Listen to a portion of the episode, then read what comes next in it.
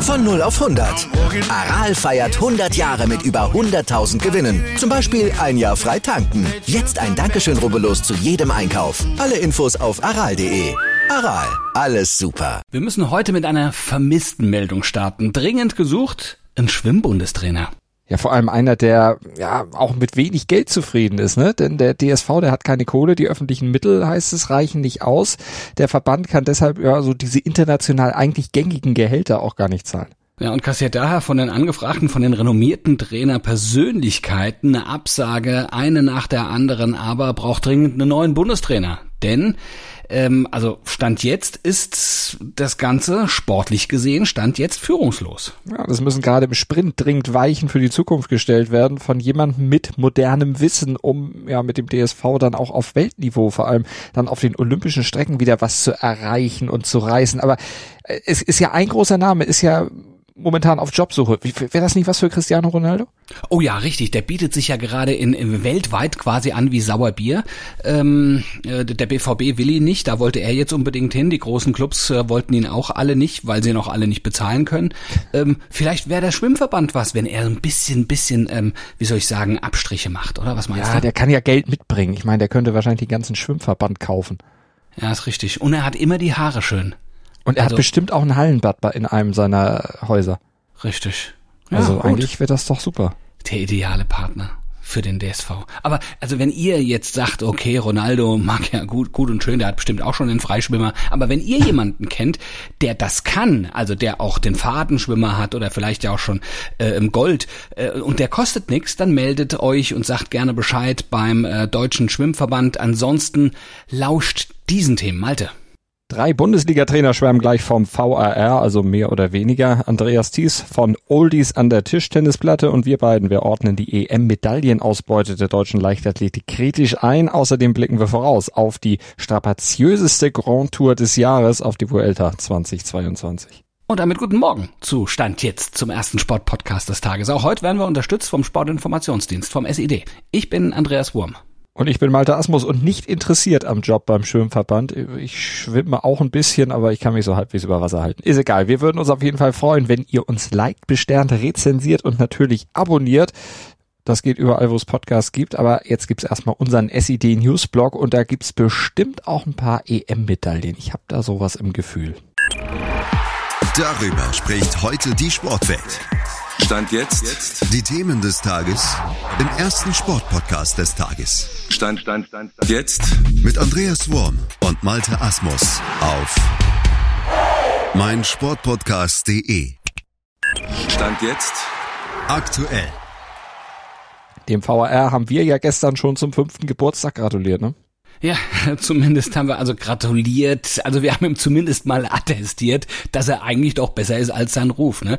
Aber wie sehen es die direkten Betroffenen? Also vor allem eben auch die Trainer. Vielleicht leiden die ja auch, oder die leiden sogar ganz häufig unter ihm, mal mehr, mal weniger berechtigt. Edin Terzic, Domenico Tedesco und Frank Kramer, an deren Gedanken können wir mal teilhaben. Die haben gestern natürlich ah. auch artig gratuliert auf ihren Pressekonferenzen. Und wir hören einfach mal rein, was sie so zum VAR-Jubiläum zu sagen hatten. Ja, erstmal Happy Birthday.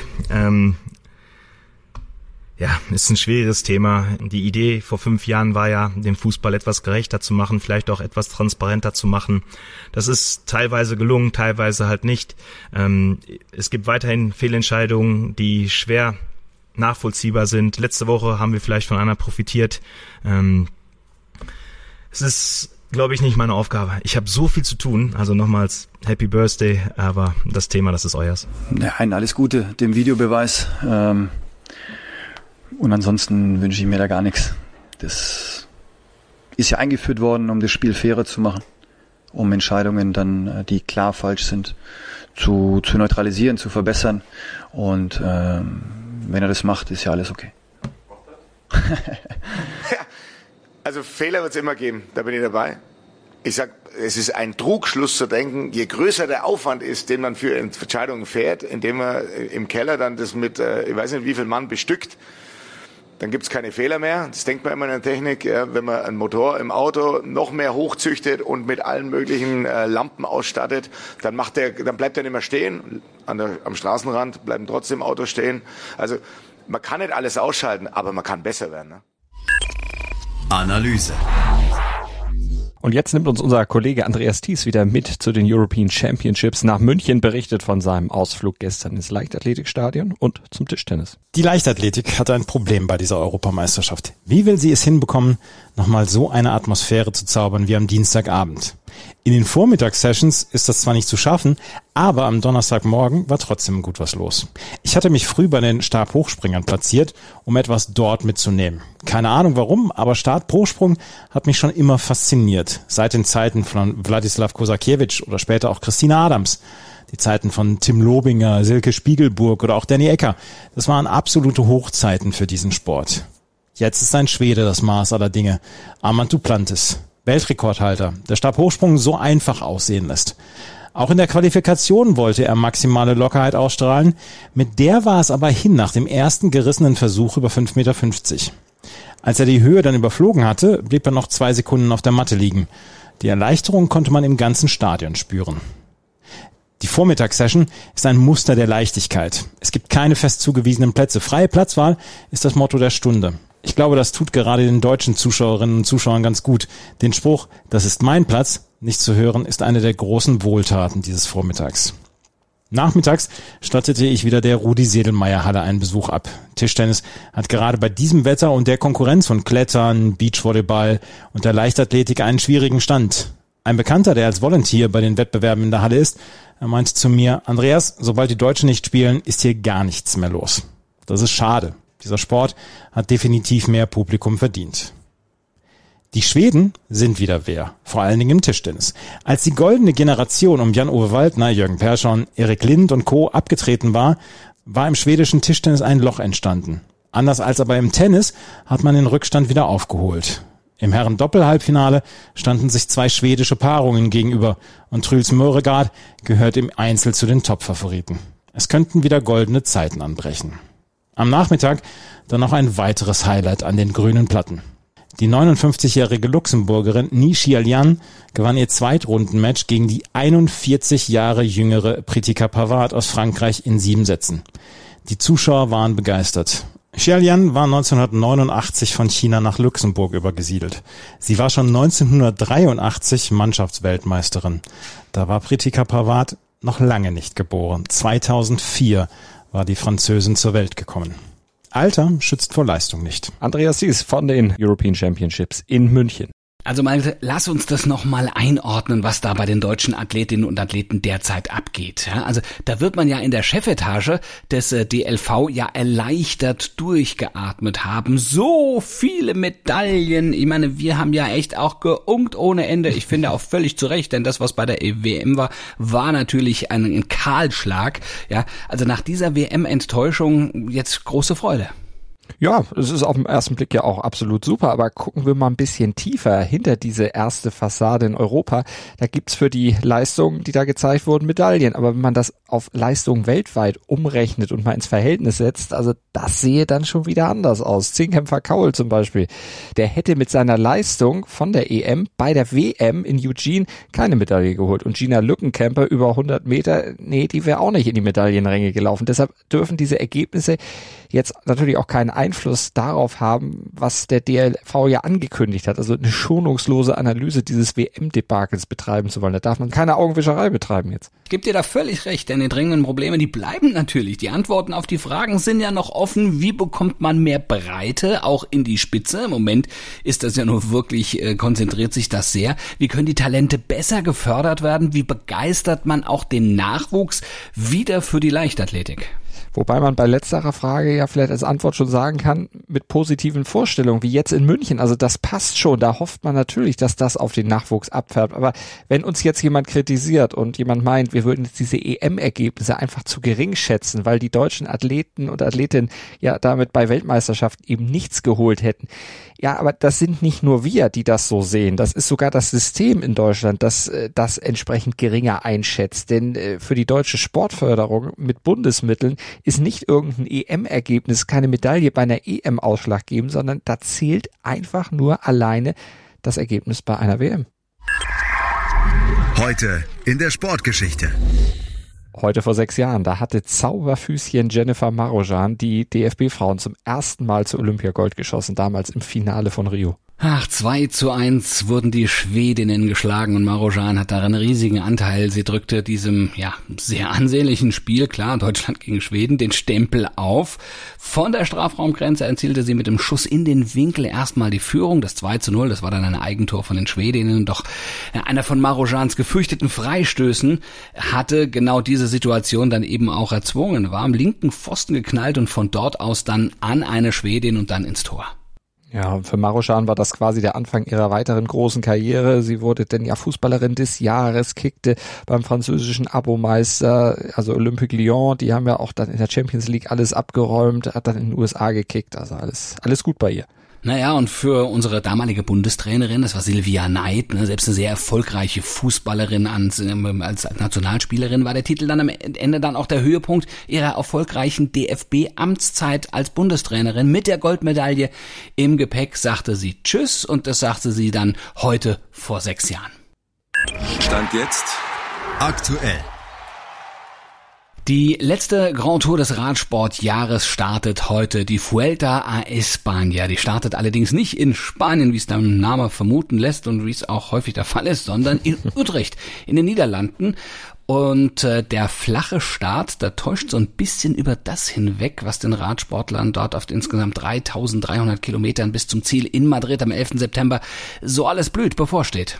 Ja, Berge, Berge, Berge. Eine Prüfung für Kletterer und damit natürlich auch eine extrem schwere Rundfahrt. Schwerer als der Giro, schwerer als die Tour, aber das ist ja traditionell bei der Vuelta so. Das ist einfach die schwerste der drei Grand Tours jedes Jahr, weil die Spanier einfach diese Berge natürlich erstmal haben und sie vor allem lieben und diese Berge sind mal steiler und länger und letztlich auch rustikaler, das kann man glaube ich wirklich so sagen, als sonst wo irgendwo im Radsportzirkus. Und dazu kommt dann ja auch noch, das typisch spanische Wetter, diese drückende Hitze, das ist äh, sehr charakteristisch und eben auch schon sehr auslaugend.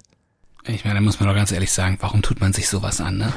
Aber weil es die Sportart ist und weil, weil, weil das Herz dran hängt. Ja, Hitze, weil sie es können. Ja, und weil, ja, und, und manche auch ein bisschen müssen. Also Hitze und Kletterstrapazen. Was meinst du? Ähm, wem könnte das am meisten liegen da im Feld? Wer ist der Favorit ähm, auf einen Vuelta-Sieg? Ja, eigentlich der, der das in den letzten drei Austragungen auch immer geschafft hat, der Slowene Primus Roglic, der hat eben dreimal in Folge gewonnen und sich da immer für seine verpassten Toursiege entschädigt. Und ihn muss man auch in diesem Jahr wieder auf dem Zettel haben, zumal ja auch die prägenden Fahrer der Tour in diesem Jahr eben nicht mit bei der Vuelta dabei sind. Jonas Wingegaard und Tadej Pogacar, die pausieren, die nehmen sich eine Auszeit, haben sie auch verdient. Und wenn man sich das Profil der Vuelta anguckt, wir haben es eben gesagt, dann kann man das auch wirklich verstehen. Aber Roglic, der wird trotzdem natürlich harte harte Rivalen haben. Zum Beispiel Ben O'Connor und Jay Hindley, die beiden Australier oder der Brite Simon Yates, der ist auch nicht zu unterschätzen. Der Ami Brandon McNulty, der steht bei den Experten mit auf dem Zettel. Und da wir ja über anstrengende Kletterpartien gesprochen haben, Olympiasieger Richard Carapaz aus Ecuador, auch der ist mit dabei. Hm. Ja, es gab ja in der Geschichte der Spanien-Rundfahrt immerhin schon drei deutsche Gesamtsieger. Ne? Das war Rudi. Altig 62, Rolf Wolfshohl 1965 und Ulle Jan Ulrich 1999, mit dem man jetzt für 25.000 Euro eine Radtour machen kann. Was ist von den Deutschen in diesem Jahr zu erwarten? Ja, also seit Ulrich hat es kein deutscher Fahrer mehr in die Top Ten geschafft bei der Vuelta. Emanuel Buchmann, der wurde 2018 mal Zwölfter, aber der ist jetzt wegen einer Harnwegsinfektion gar nicht dabei, musste seinen eigentlich fest eingeplanten Start dann doch absagen, blöd für ihn. Denn dem Kletterer hätte dieses Layout durchaus liegen können. Von daher müssen wir wohl dann eher so auf Tagessiege, auf deutsche Etappensiege hoffen. Pascal Ackermann würde sich da anbieten. Der hat bei der Vuelta 2020 ja schon mal zwei davon geholt. Naja, dann drücken wir doch mal die Daumen, dass er das in diesem Jahr vielleicht wiederholen kann. Und es wird in diesem Jahr noch ein Abschied zweier ganz großer Namen geben, die Fuelta in den letzten Jahrzehnten, ja, sie haben fast schon mitbestimmt dieses Ereignis in den letzten Jahren. Alejandro Valverde zum Beispiel, der Vuelta-Sieger von 2009, der ist ja schon 42, gibt jetzt seine letzte Vuelta-Vorstellung. Nach wie vor großer Liebling der Spanier. Ja, und sie ignorieren seine Doping-Vergangenheit aber nur allzu gerne. Ja, das reden sie sich genauso schön wie ihre Berge. Das ist so. Ja, allerdings, ja. Ach gut. Ja, und auch der Italiener Vincenzo Nibali, der fährt mit 37 Jahren zum letzten Mal mit. Einer von nur sieben Radsportlern in der Geschichte, die Giro, Tour und Vuelta in ihrer Karriere gewinnen konnten. Das bringt der Sporttag. Stand jetzt. Ja, und in der Bundesliga, da könnte Borussia Mönchengladbach dann heute Abend zumindest mal für eine Nacht die Tabellenführung übernehmen. Voraussetzung dafür wäre allerdings ein Heimsieg gegen Hertha BSC. Ja, Freitag könnte Freitag für Borussia Mönchengladbach heißen. Das ist aber auch gar nicht so unwahrscheinlich, ne? denn die Hertha ist nach, noch sieglos in dieser Saison. Ja. Ja, und das Duell ihrer jeweiligen Stürmerstars spricht Stand jetzt auch für die Borussia. Also Markus Thüram, der schoss in drei Pflichtspielen diese Saison schon fünf Tore und damit liegt er vor Dodi Luke Bacchio. Der hat zwei Tore und zwei Assists bisher vorzuweisen. Dann gucken wir natürlich auch äh, für morgen dann, beziehungsweise für heute dann und fürs Wochenende nach München zu den European Championships. Da stehen heute acht Leichtathletikentscheidungen auf dem Programm. Und äh, ja, aus dem deutschen Team hat wohl die Dreispringerin Nele Eckart-Noack die besten Medaillenchancen. Ja, und international dürften die Finals über die 200 Meter ein besonderes Highlight werden. Ja, und auch die Staffeln starten mit den Vorläufen. Ja, noch ohne 100 Meter Europameisterin Gina Lückenkämper, die darf sich in den Vorläufen dann doch noch schonen. Da darf ein Lückenbüßer ran. Ja, genau. Und bei der Schwimm-EM in Rom, ja, da versucht Tina Punzel jetzt ihre dritte Medaille zu holen. Im Einzel vom 3-Meter-Brett ist sie die Favoritin. Und äh, bei uns geht's dann, was meinst du? Also du bist mein Favorit für Montag früh 7 Uhr. Ja, 7, du auch ne? meiner. Da Ja gut, sind wir einig. sehr gut. Dann sind wir Montag früh wieder da mit den Themen, die Stand jetzt das Tagesgeschehen bestimmen könnten. Und ihr sollt gerne zuhören im Podcatcher eurer Wahl oder auf meinsportpodcast.de. Denkt ans Abonnieren und Bewerten, habt ein tolles Wochenende und dann bis Montag. Gruß und Kuss von Andreas Wurm. und Malte Asmus.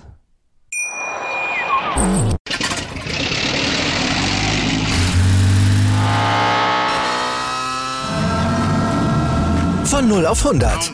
Aral feiert 100 Jahre mit über 100.000 Gewinnen. Zum Beispiel ein Jahr frei tanken. Jetzt ein Dankeschön, rubbellos zu jedem Einkauf. Alle Infos auf aral.de. Aral, alles super. Dir hat dieser Podcast gefallen? Dann klicke jetzt auf Abonnieren und empfehle ihn weiter. Bleib immer auf dem Laufenden und folge uns bei Twitter, Instagram und Facebook. Mehr Podcasts aus der weiten Welt des Sports findest du auf meinsportpodcast.de.